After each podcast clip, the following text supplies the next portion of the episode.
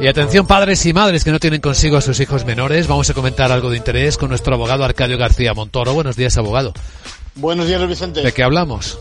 Pues recientemente, fíjate, se planteó una polémica porque se decía que un precepto del Código Civil les privaba a algunos de ellos, a esos padres, automáticamente, cuidado, de sus visitas. Y, y de hecho, Vox planteó el correspondiente recurso ante el Tribunal Constitucional.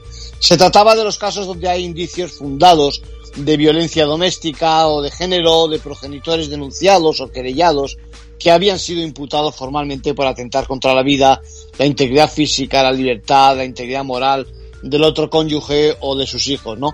Ahora el Tribunal Constitucional se acaba de pronunciar zanjando dicha polémica porque confirma que será el juez el que decida sobre el tema.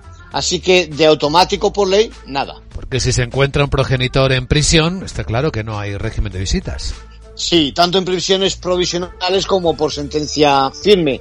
Y en el resto de los casos le corresponde al juzgado analizar el caso, valorar la gravedad del delito atribuido al progenitor y las simplificaciones, perdón, y las implicaciones.